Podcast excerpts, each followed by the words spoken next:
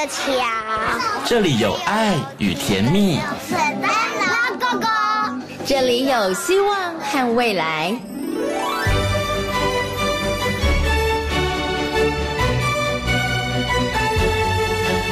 遇见幸福幼儿园，遇见幸福幼儿遇见幸福幼遇见幸福幼儿园。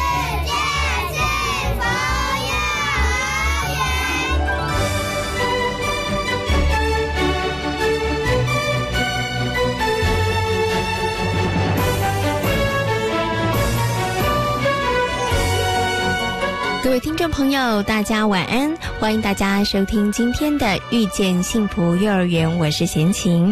遇见幸福幼儿园呢，是每个月的隔周四晚上六点零五分，在国立教育广播电台的空中和所有的听众朋友们见面了。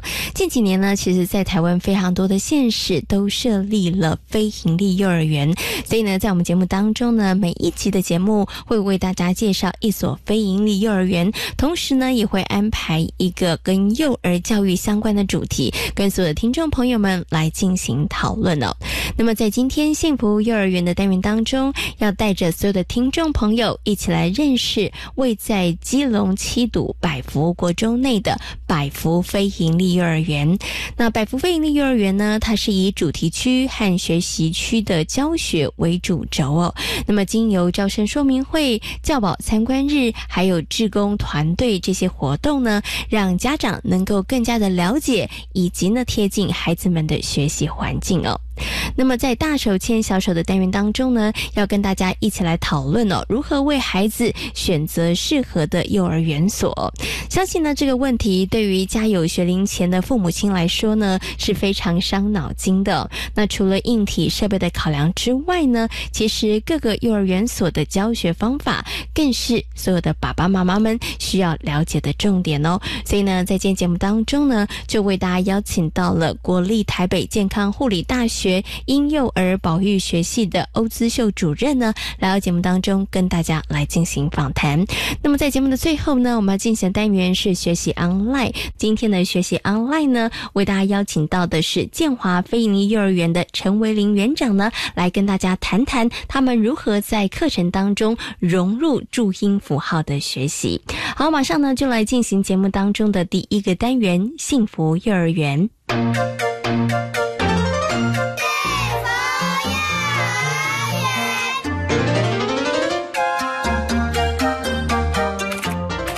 福非营利幼儿园，二零一七年二月份成立，位在基隆七堵的百福国中内，是基隆市的第一所非营利幼儿园。目前班级人数有一百零六位，总共有混龄班级四班。这里是教育广播电台，您现在所收听到的节目呢是《遇见幸福幼儿园》，我是贤琴。接下来呢，在我们节目当中呢，要进行的单元呢是幸福幼儿园。那今天呢，要为大家介绍的这所幸福幼儿园呢，就是呢百福非盈利幼儿园。很高兴的在今天节目当中呢，为大家邀请到了我们秦瑞珍园长来到空中呢，跟大家好好介绍一下百福非盈利幼儿园。首先呢，先跟我们的园长问声好，Hello，秦园长您好，主持人好。大家好，我是秦瑞珍。好，那我想呢，先请秦园长来为大家介绍这个百福费尼幼儿园。其实它成立的时间呢是在这个二零一七年的二月份，所以即将满。一周年 是的，好，那先来跟大家介绍一下这个百福非营利幼儿园它成立的一个背景，好不好？是好的，呃，百福非营利幼儿园呢，它是由基隆市政府委托我们彭婉如基金会，呃，在基隆市百福国中里面成立的第一所基隆市的非营利幼儿园。是，那在这个过程中呢，基隆市政府呢，教育处学前科，呃，所有的同仁呢，都很认真的在推动这一项任务。嗯哼，嗯哼那同时呢，百福国中的校长啊，还有师长们呢。他们也很热心的给予多方的协助。是，那我们彭婉如基金会它本身的它的呃服务宗旨就是希望能够服务社区、服务妇女就业。嗯，所以在这样子的机缘下呢，啊、我们就成立了一个百福非营利幼儿园。是。好，那百福非营利幼儿园其实也是基隆的第一家的这个非营利幼儿园哈，所以其实责任很重大哈。对，因为呢要把它做起来，然后其实可以起一个示范的作用哈，希望有更多的法人，有更多的幼教的从业人员，大家能够投身哈，一起来这个经营非营利幼儿园。不过呢，因为它是第一家，所以我觉得真的呃万事起头难嘛哈，所以刚开始的时候，我觉得应该是会比较困难，比如说包括了要跟很多的家长，然后去说明我们非盈利幼儿园它的一个特色，甚至还有我们的教学的特色哈，因为在呃非盈利幼儿园里头，它的教学可能跟大家所熟悉的真的不太一样的哈，因为它强调了优质化教育，是所以是没有不本的，对不对？然后可能这跟很多家长他们传统的印象是不太一样，所以其实，在刚开始成立的时候，在这个部分上面，是不是有遇到一些困难的地方？是，首先我们在呃招生说明会的时候，就有家长提出来，呃学校的教学模式是什么？然后有没有所谓的教材？是，那我们的模式就是主题加学习区，然后我们是完全没有部本的。嗯，对，是。那家长就会质疑说，那小孩子来学什么？每天来玩吗？是的，但是我们给孩子玩的是有道理的，是。对，我们是希望说孩子透过游戏中呢，能够建立他的呃基本的技能，是。啊，比如说在积木区，他可能就可以建构他的逻辑呀，然后他的空间概念，是。那在扮演区的话，就是他的人际互动跟语言的发展，是。对。嗯，OK，好，所以其实真的刚开始的时候，有一些家长不了解，是，他可能就会有一些疑问啦，哈，对，哈。所以其实园长我们在学期刚开始的时候，生活这个刚成立这个园的时候，我们就办了这个招生说明会，然后总共办了几次啊？我们办了两场，办了两场哈，就一直跟家长说明，对你有什么疑问，然后我就跟你讲。但是我相信一定有的家长是这样子哦，听起来好像有懂啦哈，然后觉得好像也很不错，但是呢，等到真的上课之后，他还想说。我孩子好像怎么每天都在玩呢？今天呢，可能回去跟你说，哎，你玩什么？我玩积木。然后明天呢，呃，还是玩积木。可能他讲了一个礼拜，他可能都在那个积木区。那有些家长他可能心里是不是就开始有点说？他到底有没有在学东西啊？是的，有哈，有家长提出的疑问，对不对？对，确实会。那在这个同时呢，其实我们就会，呃，其实学校它也是希望说是一个开放式的空间。我们希望说社区家长跟我们一同来照顾小朋友，所以我们在成立的时候也会希望说家长参与我们的自工团队。是啊，对，是。然后借由这样子的活动方式，他就可以。了解到说学校到底在做些什么事情，嗯哼哼哼，好，然后再来在呃，其实我们在招两场招生说明会之后，我们是有开放家子那个亲子体验营，是。对，让家长跟孩子一起来，就是进入我们的学习区，嗯，让家长知道说我们的学习区是在做什么，是对，然后那。开课了之后呢，我们就会邀请家长来做呃参加我们的教保参观日。嗯，好，然后再借由这个过程呢，让家长知道说啊老师的上课方式是怎么样的进行，那孩子在这个课程活动中他的表现是什么样子的，那家长。透过这些，就了解到说，呃，学校的整个的教学模式跟孩子的学习状况。那再加上我们有学习单，还有联络部，是，所以其实家长可以非常的清楚孩子在学校的表现状况。嗯，OK OK。所以呢，其实呢，要呃让家长不再担心，或者是让大家呃家长的这个疑虑哦，可以稍稍的减低。就除了刚开始的时候那两场的家长说明会之外，其实后面我们也做了很多东西哈，也做了很多的事情。好，在这个学期中的时候，像刚刚园长提到了，还有志工团，是对不对？还有亲子体验日，对不对？对 对，然后还有这个教保的参观日，哈，就是希望大家你可以多来看看嘛，好，因为有的时候听孩子讲，可能孩子讲的很简单，对，爸爸妈妈也就觉得好像好简单。可是我想请问一下园长，是不是在做这些事之后，尤其我们要满一周年了啊？家长在这个部分上的疑虑有没有明显的感觉真的少了？而且他们可能态度上也有一点转变了。是的，因为像这样子的话，家长其实也不会一直来问老师说：“哎，老师，我的孩子在学校表现的怎么样？”因为其实我们一方面我们也没有娃娃车，家长要自己接送。嗯哼。那在这个接送的过程中，如果孩子有什么状况，老师其实当天就会跟家长做沟通了。是对，然后相对的。家长在这方面的疑虑就少了。嗯对，然后还有就是我们后面进行的主题活动，那个主题活动嗯会需要家长资源的部分，那家长就会很主动、是很踊跃的啊参加。是对，那所以这样子的一来一往的互动，其实让我们家长跟学校的呃结合更亲密。啊对，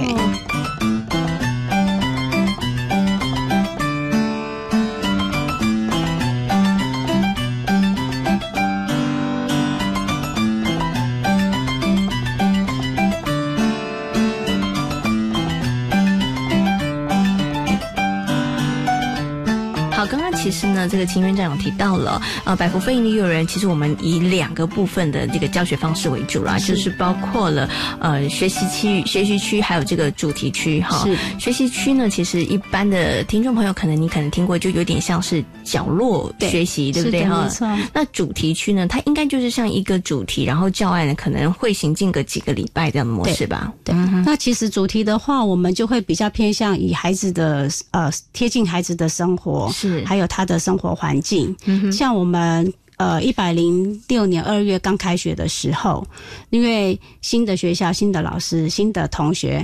嗯哼，好，然后，所以我们就会用用快乐上学去的主题来带领，然后就是帮助老师，也帮助孩子，帮助家长，我们同时大家一起来适应这个新学校。啊对，嗯然后适应学校之后呢，再带着孩子呢去认识我们学校周边的一些环境。嗯比如说，我们学校旁边有图书馆，我们对面有篮球场，嗯哼，然后还有呃邮局。是那最主要还有就是我们在百福国中里，所以我们会去百福国中的操场。是对，那这样子就丰富了我们一个学期的课程。是，，OK，好。其实从刚刚秦园长跟大家分享的这两个教案呢、分别是上下学期进行的这个教案，我都觉得哇，非常的精彩，而且其实跟呃我们一般人会以为的那个教案的模式不太一样。我们以前都觉得说，哦，这个教案目的就要教会什么东西，所以呢，我可能会设计一个呃教学的一个方式哈。所以其实他小朋友这样整个学习下来的效果，应该是。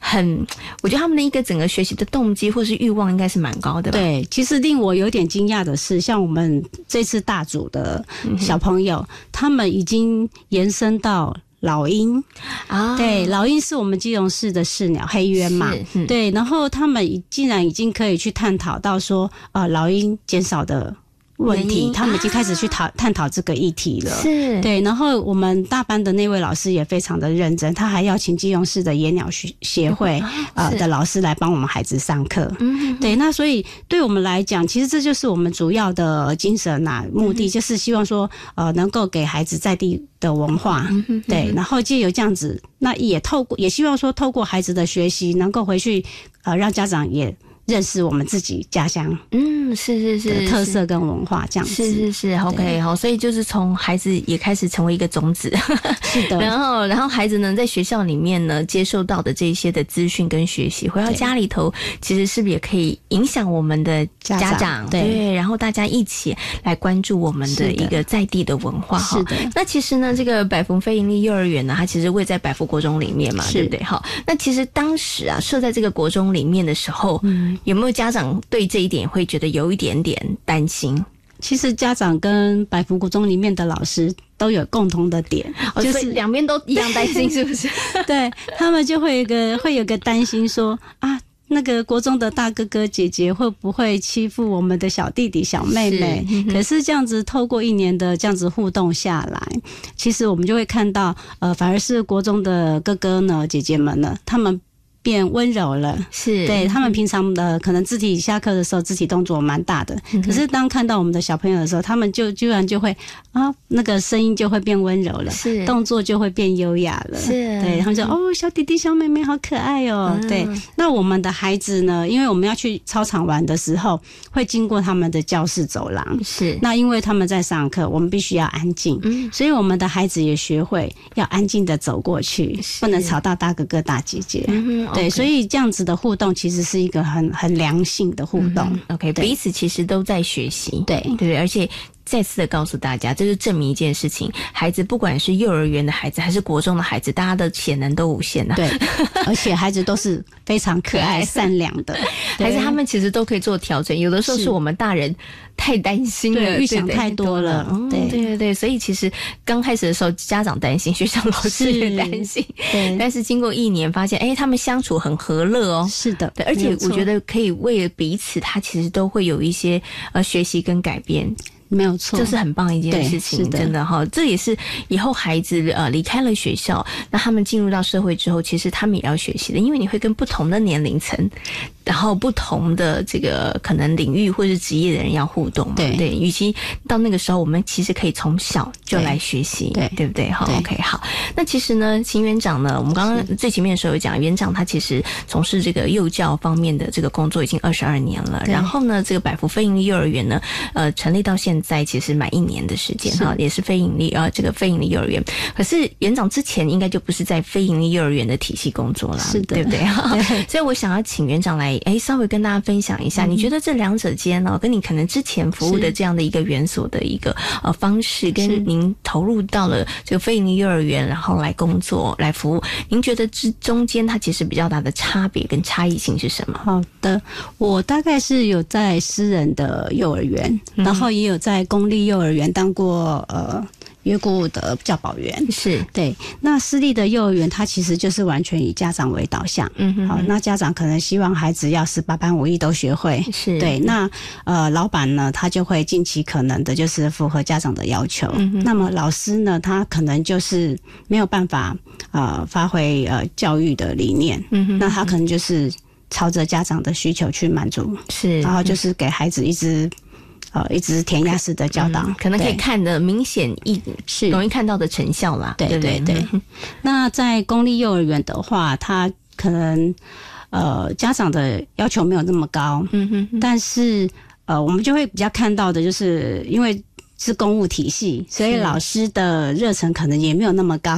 是，对，那在非营利幼儿园的话，他可能真的需要是呃很热血的老师，他是。必须要有非常有教育理念的呃想法，才可以来非营利幼儿园。因为第一个要面临的挑战就是没有教材，嗯那你要自己去想，然后要去考虑到孩子的发展跟年龄，因为我们这边会比较重视适龄适性，嗯所以老师相对的他需要呃花很多时间去备课，嗯哼。然后同时要非常了解自己班上孩子的发展。是，对嗯，OK。所以其实非盈利幼儿园的老师，他们可能面临的挑战是比其他的这个不同体系的这个幼儿园来讲，其实是更高的。对对，大家。不要以为没有部本比较容易教，没有没有部本，它其实是更辛苦的哈。是可是呢，对于老师来讲，因为呢，这个非营利幼儿园它其实给予老师的薪资待遇可能是相较来讲比较合理的，的。对，所以让老师可以在一个比较呢呃稳定的一个呃合呃合理的一个工作环境下来工作。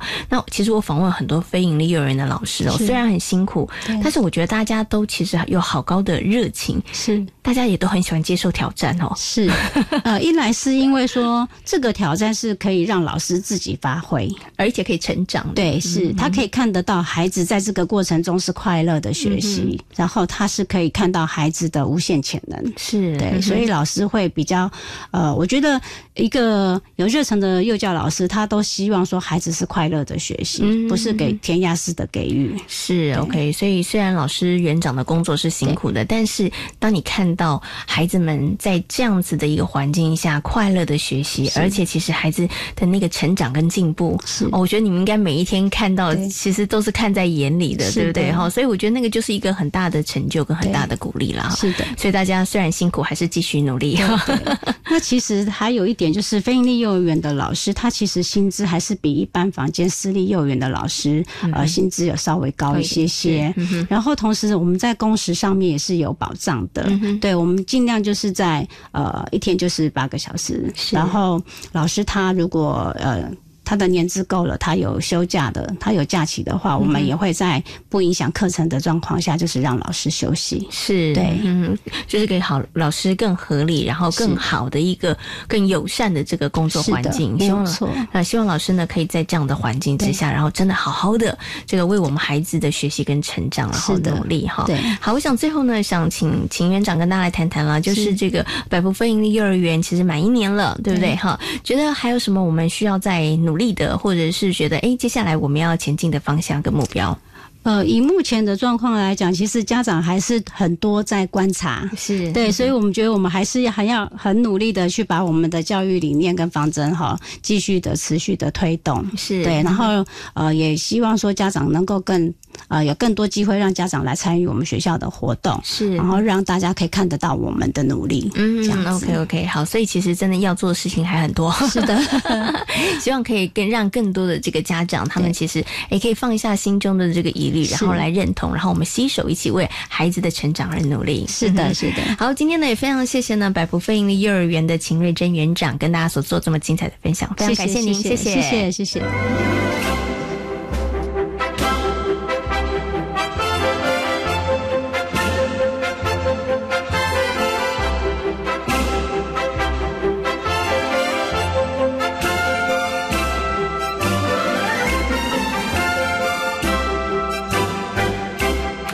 身幼教工作十年的林秀珍老师，当年在误打误撞的情况下进入到了幼教领域。随着经验的累积，她越来越能够享受和孩子们的互动。从私立园所到非营利幼儿园，林秀珍老师说，除了工作环境更加友善之外，她也看到了孩子们能够开心快乐的学习。呃，我毕业之后就是去呃和家人上班，嗯对，然后就是呃我做了两年，然后我是想说，呃，就是趁年轻的时候，就是呃去外面的职场闯荡看闯荡看看这样子，对，然后我就去做保险，做了一年半，对，可是我最后还是回到幼教，因为我觉得我还是比较适合幼教，对，当然只是就是后来就是。一直找不到自己喜欢的园所，对，然后最后找到一间园所是呃，我在那边就是从幼幼班待到大班，待了四年，对，然后我就觉得，哎，当老师其实真的就是爱心跟耐心都是被磨练出来的，对，然后就是一些保育上的一些敏感度啊，然后细心啊，其实就是一点一点累积起来的，对。那请问一下秀珍老师，因为你刚刚有提到嘛，你在之前在其他的这个园所也待了一段时间，嗯。对不对？哈，然后到现在，其实你进入到这个非盈利幼儿园的一个体系里头来工作，你觉得这两者当中有没有一个很大的不同的感受？嗯，有，我觉得差蛮多的，对，因为其实，在私立的体系，就是呃，工时会比较长，对。那因为我们以前那边就是晚职时间就是到七点，嗯哼，那非营利幼儿园就是呃，老师最晚就是五点半下班，那剩下的小朋友就是交给行政老师看管，嗯对。那我觉得就是像很多老师有家庭的，他就可以回去顾他的小孩，我觉得是一个很友善的工作环境。所以非营利幼儿园对于这个第一线的幼教老师来讲，它其实是一个比较好、比较友善的一个工作环境哈。但是其实在，呃照顾孩子啊，或是陪孩子，或是呃引导孩子学习这个部分，其实你们的压力也挺大的，对不对？，对，其实，在工作量上面，就是也也不是说很轻松啊，因为老师要自编教材。但是我觉得，就是在这里，我觉得开放式的环境让小朋友会很开心。我觉得，就是小朋友开心了，老师就是再辛苦也值得。是那以前我们就是呃私立的话，就是小朋友就是填鸭式的教育，对，那就是每天老师要赶很多很多的课程，然后还有要学才艺，对。那我觉得老师不快乐，其实小朋友也很辛苦。是，对嗯，OK，、嗯所以其实是互相影响的啦。孩子开心，老师其实也开心，对不对？然后老师开心呢，其实就能够再带出更多开心的孩子，对不对？好，这个是一个良善的一个循环了哈。好，那十年的时间，秀珍老师有没有觉得比较辛苦的地方？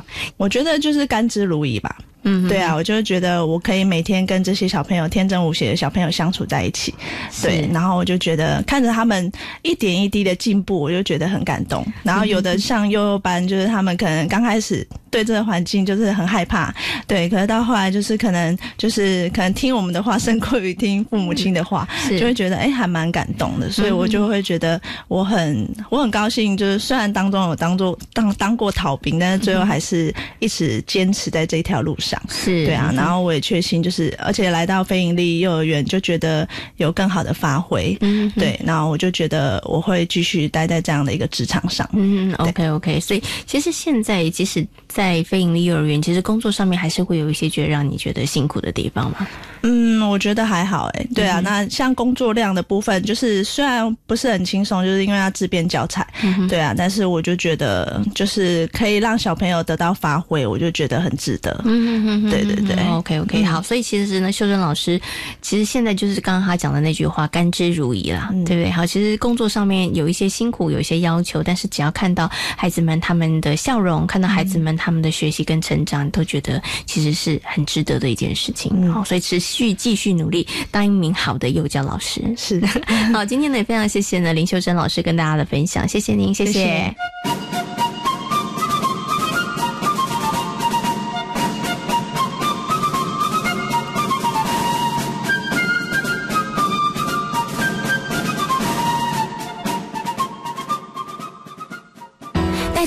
我最近在搬家，新家还在装潢，新家的热水器要装在哪？问我这个防灾大使就对啦，当然要装在通风处，而且还要选择符合国家标准的热水器，委托合格技术师安装，平常还要定期检查与维修哦。原来热水器安装也是一门学问，掌握安装要点，就能防止一氧化碳中毒哦。别轻忽一氧化碳，小心被毒害。以上广告由内政部消防署提供。老师好，王太太，您的孩子在学校提到，因为你和先生常吵架，影响到他学习意愿，哎。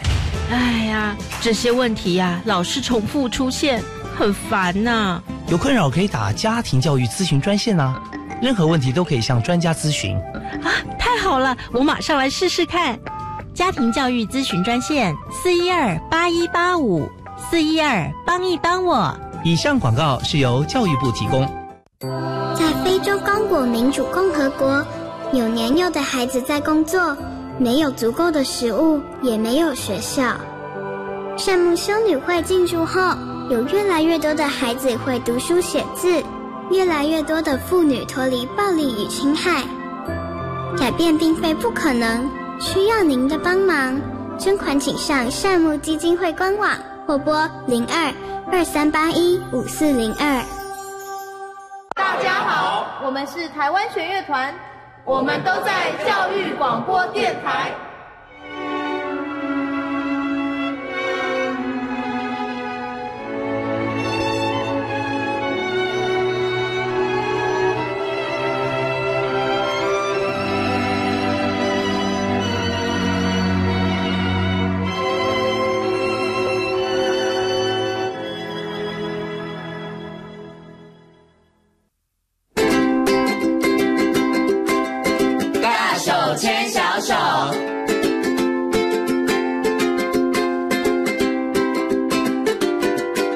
教育广播电台，您现在所收听到的节目呢是遇见幸福幼儿园，我是贤琴。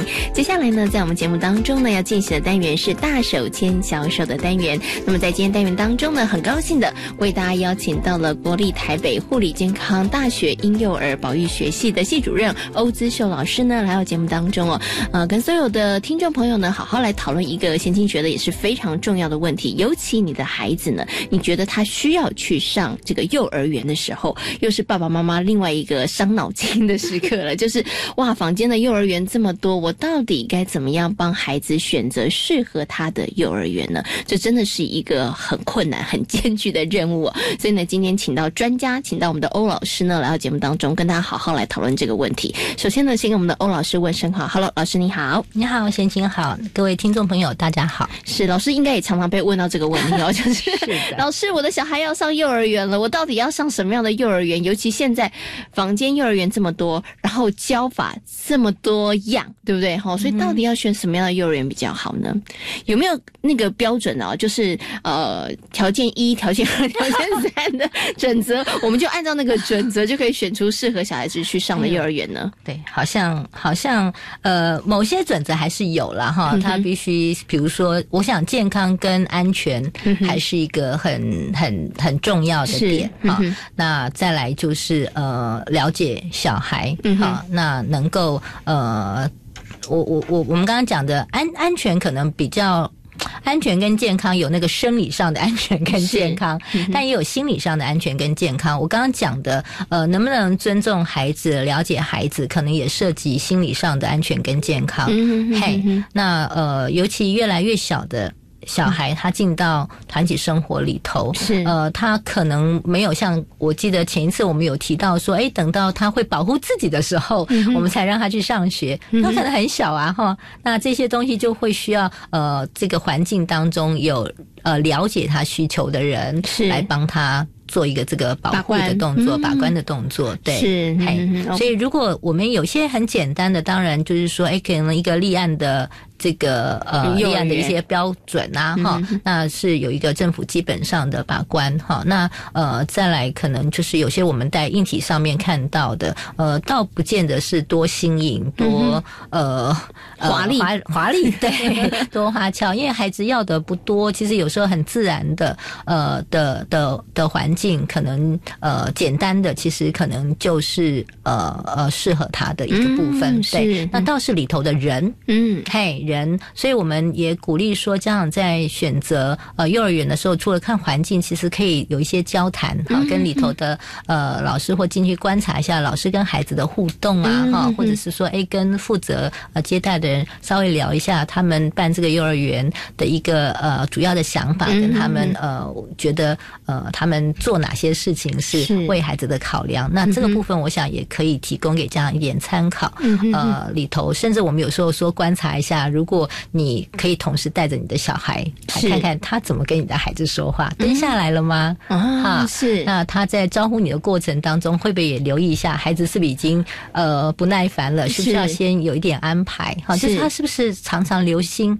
孩子的一个需要，我觉得这也是一个嗯可以观察的地方。是，哎，我觉得这个小配波其实蛮好的，就是呢带着孩子一起去，然后你会发现，哎，这个老师有没有稍微关注一下你的孩子？有没有看发现孩子人不耐烦了？可能他会说，哎，那要不要来看本书，或者是会不会蹲下来跟孩子讲话？你就大概可以知道这个呃老师他对于孩子的一个相处的一个方式哈。所以这个是可以观察。另外，刚刚欧老师有提到健康跟安全很重要，这个包括了生理。包括了心理，那也包括了幼儿园的这个硬体的设备。那当然，你可能要有一个比较足够的空间了。太过狭小，可能当然孩子在里面活动啊什么，当然是比较不舒服的哈。但是有提醒家长们一个很重要的，我们真的不是要去看它有多么呃华丽的装潢，好，或者是说哇，它藏书非常非常多，它的设备非常的先进，它就是一个好的幼儿园。这个其实。并不是一个唯一，也不是主要的一个考量的一个重点。像我们常常会去观察，呃，我们喜欢看到，呃呃，看起来是很多孩子翻阅过的书，嗯，而不是非常精美哦，然后看起来好像都很新颖的。所以你们喜欢看那个破破烂烂的书？不不用到破破烂烂，它还是该有一个定期的修护。是，大家看起来是经常被使用的玩具也好，或者是图书也好，那表示它是有发挥它的功能的，孩子是。使用的是那，所以它放的位置，比如说高低，它上不上锁，嗯好，呃，是在橱柜里头哈，那还是展示哈？如果有太多布置型的教具哈，那个表示哎。不好意思，那个平常孩子是用不上的。对，或者我们常常会看到有些幼儿园很像那个百货公司的橱窗哈，它它会有一个接待区，很很大的接待区哈。那呃，就是专门负责跟跟跟家长家长的谈话哈。但是其实呃，最好的行销或者最有自信的行销，其实它的空间环境可能是留给孩子的。嗯，那孩子在他的专业的环境里头的。所有的活动理论上都是呃骗不了人的。啊，是。呃就是呃，所以我刚刚说你可以看他跟呃，孩子的孩子的互动，嗯。哈，呃嗯，是不是自然的哈？那当有客人来的时候，他们是会怎么样的安排？啊。那反而是你你可以看到一个平常的状况。嗯那如果太多时候，它其实就像你看个广告，看一个橱窗，那个是呃展示用的，嗯，嗨看起来就是很样板了，哎，对不对？展示用的，有时候嗯你看现场 比较有临场感，或者那个应对互动上嗯面，其实那个。比较难，呃呃，掩饰的啦，是对对对，嗯所以这也是一个，但是有人会用各种的原因觉得这样子是打扰啊，哈，那、嗯呃，或者你会看到说，哎，其实呃。嗯，有有的幼儿园，他其实反而欢迎他们，觉得他们最好的广告就是呃邀请他们有些活动，嗯邀请我们来呃来来参加。是那呃你你会看到他们非常自然的，这个就是他们平常生活的样子。我记得我们上次曾经提到说，呃学前的孩子他呃的的课程或他的学习生活跟呃小学比较不一样，或正式的教育比较不一样，他其实是非常生活化的。嗯那因此就是说，他其实呃嗯很很很自然，非表演性质的，呃呃，它其实反而比较呃符合孩子生活化的学习这个一个特质。嗯那嗯呃。嗯，对，那那这个部分，我觉得他可能不是那种我们刚刚提到说，我是额外拉起来表演式的，嗯呃，让让家长去验收成果的，不管是是你是救生的家长，就呃以前哈我们会喜欢看那个成果发表会是。哈，孩子有个表表演哈演嗯，那现在已经越来越多比较专业、有自信，他们觉得强调生活课程或者孩子很自然探索、投入在学习的这个情境，他其实是开放他们平常的课程，邀请家长进来。是好，参与孩子的学习，是。那也做很自然的观察，那那个可能是更真实的一种学习是的活动啊呃的部分。对我觉得这也是一种呃，可能呃刚开始呃孩子要上幼儿园的时候，我觉得可以去呃留意的部分，可能会有。不同性质的一个呃介绍他们自己的方式，那有些看起来就会比较 比较呃呃像介绍商品。似的，那他是独立，就是他是在一个独立的呃没有孩子的嗯。情境之下来是。来呃，我不能讲说是自吹自擂了哈，嗯就是说他当然也也也会有机会比较呃比较完整的，没有受干扰的去阐述他的一个呃办学的想法，嗯但是对于家长来讲，他就比较没有。没有佐证感受啦。哎，那嗯。那他也没有佐证的嗯资料嘛，哈、就我是听你用讲的。是，但是在呃在呃学前教育，他很多的理念不是用讲的，嗯它可能是用实践、用做的。是。好，那呃，那那所以其实去有机会参与或观察到他们自然的课程进行的方式，呃，也许家长比较容易去领会到说，呃，什么叫做呃专业的呃呃生活化的课程嗯或者游戏式的学习。是那孩子呃不是在那边听讲，嗯那老师的角色其实是引导跟旁边的呃观察跟回应孩子的需求。是这可能真的是跟呃我们。想象中，我们自己也许在小学、嗯呃或者国中里头那个教室里头的上课方式是不一样的。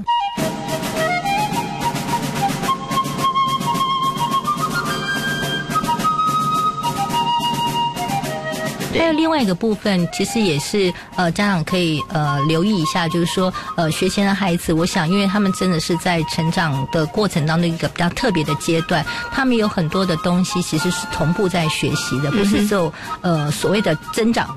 我们讲的知识的部分嗯，他同时在学怎么样表达他自己的需要，或者跟别人交朋友。嗯哼好，那或者是说，哎，其实他对很多东西的呃认识跟理解，这个其实都是同步发生的，或者甚至他他他对自己的能力的拿捏，嗯好，他自信心的建立，哈。是，那我是不是一个乖小孩？是。好，他其实同时在建立很多自我的概念也好，嗯。或跟人家的相处也好，呃，除了他认识很多各种新的事物之外，嗯。对，那因此就是说，我们刚刚提到说，在去观察他的互动，或者我也看到有家长其实也觉得有一个方式是，呃，如果呃你你开始在想要为孩子留意，除了我们刚刚讲说，呃，到了幼儿园去参与比较嗯、比较例行性的活动，或比较呃比较一般性的课程，而不是呃。纯粹是听他用讲讲述的这个之外，我觉得有个观察点也是，有时候我们的孩子其实会在呃社区出现，就是幼儿园老师会带着孩子出门。好，我也听过有家长说，哎，他会去观察他们社区附近的公园呐，好去看看，哎，不同的幼儿园呃的师生出来，他们做些什么事情互动哈。那 那尤其老师对违规的孩子啊，比如说呃。有争执的孩子，老师怎么处理？那就是活生生的。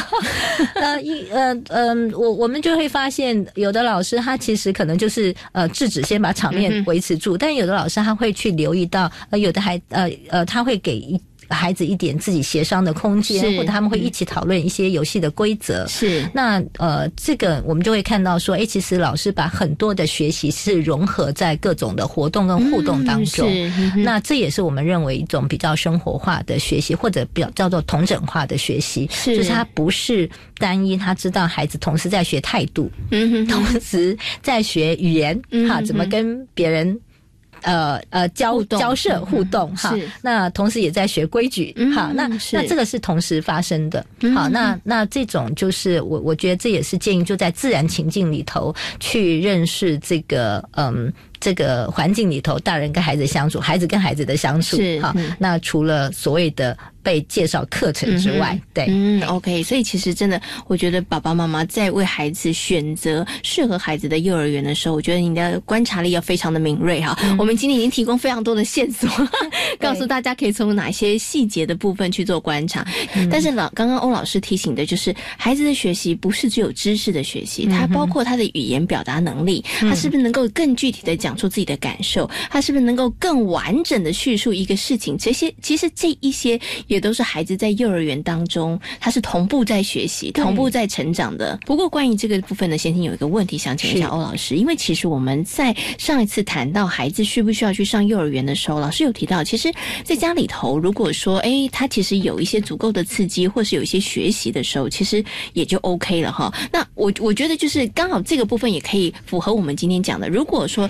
呃，孩子在这个部分上的一些成长或是进步，其实家长有发现得到的话，那就表示孩子可能他没有那么需要去这个学前教育机构哈。但是有些家长他们就会想说，哎，那我我要很积极啦哈，我其实 我我要让孩子随时随地，然后要布置那个环境啊哈，然后或者是让孩子有很多很多的学习的这个机会哈。因因为怕没有学习嘛，因为我又没有送他上幼儿园啦，所以我现在要加紧努力，对不？对，把所有我知道的方法全部用上。嗯，可是老师刚刚告诉我说：“哎，贤琴，你知道这也是不 OK 的，为什么呢？应该这样讲了哈。我我想我们小时候都听过揠苗助长的故事嘛，哈。那好像你看着他就觉得他，哎呀，这个怎么长太慢？赶快我。”多浇点水呀，哈，给它拉拔拉拔，它是不是会长快一点哈？那孩子也是一样哈，我们觉得蛮有趣的哈。我们科技再怎么进步哈，呃，人的学习跟成长哈，它就是有一定的步骤，就是快不得的，哎，快不得，就是说，哎，你再给他呃吃很快啊，他呃呃给他营养很好，他总是呃几几个月会翻身，几个月吧，他他快一点，他还是有他的顺序，是好那。嗯，那所以就是说，呃，其实呃，刚刚讲的说，哎，我们其实嗯，其实要相信孩子学习真的是人的天性啊。我们人类可以演化这么久哈，我们一。我们一定要有很多的学习本能，要观察各种情况，然后要解决各种问题，才能够嗯维持我们生命，才能够活下来呀。然后要有各种的创新，你看我们创造各种的文明，哈呃，这些都是人类呃很很本然的天性使然的。对我觉得对对人的成长要有信心，但不要太着急。那所以刚刚老师跟大家谈到的，就是说其实呃陪伴孩子慢慢去探索学习这件事很重要，不管是。他要不要进入幼儿园？好，进入幼儿园，那老师要这样子的，用这样的方式陪伴他。如果在家里头，父母亲也不要操之过急，对不对？哈，但是有一些就真的就是无为而治啊，无为而治可能也不是太好，对不对？呃，应该这样讲，无为而治看怎么无为而治哈。那个呃，其实包括我觉得那个陪伴，有时候我们现在家里如果很幸运的有长辈在家哈，因为有时候是大人爸爸妈妈很很忙碌哈，其实那个生活的步调是快，是没有办法陪着孩子，我都。还记得我当全职妈妈的时候，呃，我觉得最幸福的事情是孩子哈，我们出去散步，当他想要，我真的曾经陪着他们。呃，蹲在路边，只为了看那时候捷运在开挖，是就看着那个大大的挖土机，king kong 的在那边挖，挖土看了半个小时，我脚都蹲麻了。那小孩还看得很有趣，那我因为脚累了，我就蹲下来。随着用他的那个角度去看，真的一个小小蛙儿，他抬头看着那个大的挖土机是蛮壮观的。嗯好，那当时我就觉得很幸运的是，我们有那个时间走路过去，不用匆忙。有时候我们在路上看着那个呃家长匆忙的。会拉着孩子走，你会看到那个孩子其实是被拖着的呃被拖着的，是哈。那那所以有时候有有时候有的长辈他其实是有有这种闲情逸致，因为他有时间可以陪着孩子，那那也是一种蛮幸福的哈。那就是我想我不知道这算不算无为而治，这个呃某种程度我觉得这是幸福的陪伴哈。他如果可以能够呃呃呃呃。随着孩子的眼光，呃，然后陪他去探索这个世界。但但是有时候我们就会发现说，在这陪伴的过程当中，有一种无为而治指的，嗯，是我因为担心呃太多的安全，考量的顾虑，那其实是限制了孩子的探索，呃嗯。游戏的部分哈，那呃，我我们确实看到以前有一个小孩到我们幼儿园的时候，呃，就发现说哇，他是每就是动得很很严重，这样那个阿嬷也是说哦，这个实在在家没办法教，一定要带到学校来哈，带到幼儿园来。后来就发现，原来这个小孩在家，阿嬷就是嗯、呃、很担心他出各种的危险的状况，所以几乎都是把他 绑在高脚椅上或绑在娃娃椅上面哈。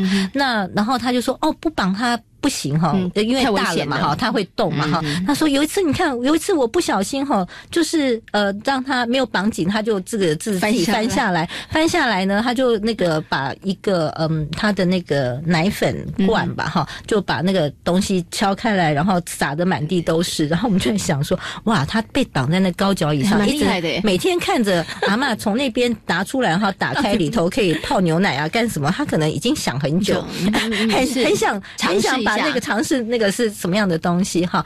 那那我们就发现说，当他到到了学校，确实就是蛮长跑，但是一段时间他就知道不会有人把他绑起来，不会限制他的这个 行动，只要他遵守一定的规则，在我们的游戏区里头，其实他是可以自由探索的。是哦，他就是一个。开心的小孩，每天忙碌的东看看西看看，东做做西做做。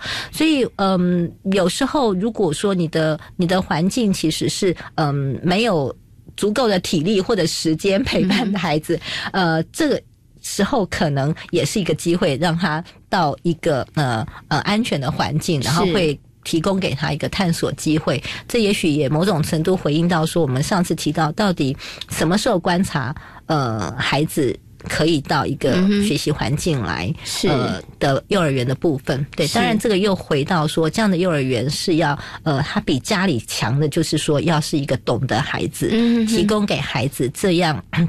适合他学习、成长、探索的一个环境，然后又有一些好的大人跟小孩之间的互动，是那我觉得这个可能就一个就是适合他的部分。嗯、对，虽然家里可能有人，但是那个那个人或那个环境可能会是限制他的，是因为太担心或太保护了。是，也有孩子是三岁以前几乎都是被抱在身上的，嗯、对，那你会看到说哇，他可能连下个楼梯都很胆怯，因为。呃，因为他没有自己私自走过。走过，嗯，对对，所以呃，我我我们觉得其实孩子的很多能力，他就是用进废退，嗯，就是像达尔文讲的那个进化论一样，嗯、他越用会越好，在一个安全。所以我们刚刚提到说，选择适合的幼儿园可能是安全的，呃，一个环境是。呃，那个包括因为安全，所以我们可以让他自由的探索。嗯、那在自由探索当中，他就呃发展跟运用呃尝试很多他的能力，啊，也会越用越好。那那那个安全也包含呃空间上的安全或者心理上的安全，不会有人呃不当的喝阻他，或者是说哎对，就是或者孩子跟孩子之间哎他其实是能够呃这个那个情境，其实他们有一定的呃互动的规则，所以他们其实不会有太多的争执，呃强者 就占上风。好，我想这个大概都是指安全的呃健康的一个呃适合孩子的一个环境。是 OK，所以今天呢，跟所有的听众朋友谈到了怎么样为孩子选择一个适合的这个幼儿园呢？其实包含包含连上一次跟大家谈到的主题，前期都发现了孩子什么时候该上幼儿园，该为孩子选择什么样的幼儿园。我觉得父母亲真的这件事情，父母亲真的要花点心思哈，而且你真的要发挥很好的观察力，你才会知道你的孩子需要什么，去选择不是听隔壁的左邻右舍告诉你说哪一家幼儿园好，或者是说你的孩子几岁该上幼儿园，那个是别人家的小孩，你的孩子跟他们家的小孩子真的不一样哈。不管你在选择或是孩子该几岁去上，其实他都有个别差异的。那绝对要相信说，在学前阶段，呃，最重要是你的孩子的学习兴趣被。被尊重，然后也被引导，然后被提供合适的机会。因此，呃，教的很多，塞很多东西给孩子的，有时有时候其实不见得是好事。是 要给他一定的空间，然后鼓励他成为一个非常。对学习，呃，对对学新的事物，对跟别人相处，然后对挑战自己，呃，会去勇敢，然后感兴趣的孩子，那可能呃能够提供这样的环境，比他呃告诉你说他们会教孩子很多呃呃固定的东西，呃，其实那些孩子当他自己启动他的。呃，求知欲的时候，他都可以自己去学到的，而且才会跟着他是比较长久的部分。OK，真的要请爸爸妈妈记住，真的不要从小就破坏孩子的学习兴趣。是的，这这真的是学习，真的是一辈子的事情哈。好，今天呢也非常谢谢欧志秀老师呢，在空中跟大家做这么精彩的分享，也非常感谢欧老师，谢谢欧老师，谢谢，拜拜。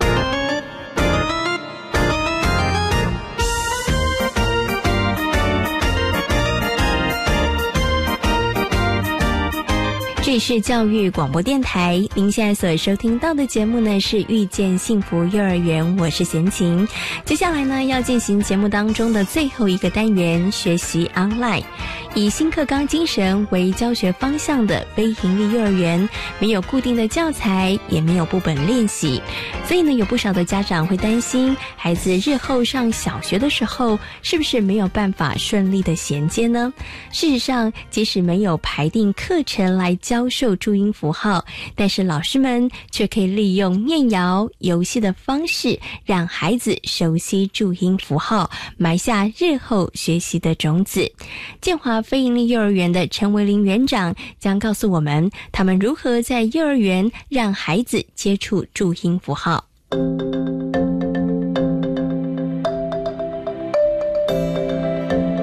学习 online。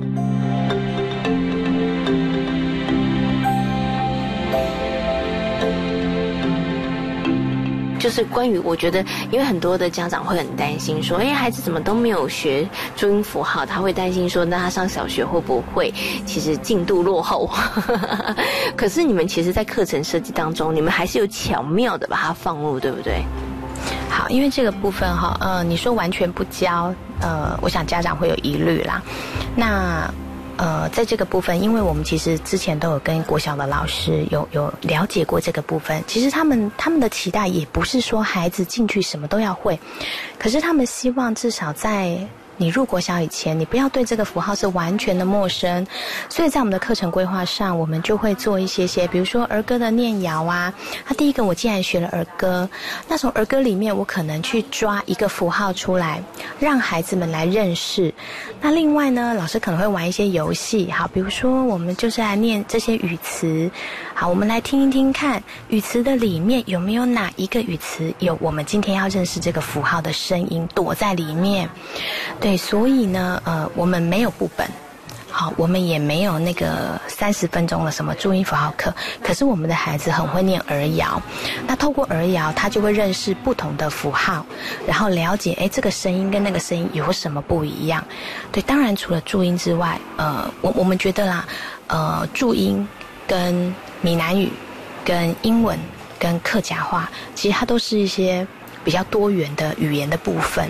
所以其实你说我们完全都不教英文嘛？可是我们会唱英文儿歌啊，对不对？我们会唱英文的呃手指谣啊，我们也会教呃客家的儿谣啊，我们会教闽南语的儿谣啊。我觉得这些东西其实它都可以规划的语言的。学习的一种，不需要特别去把它画出来，对，因为把它画出来对他来说没有意义。我们希望数学的学习、语言的学习对孩子来说就是生活化的、有意义的。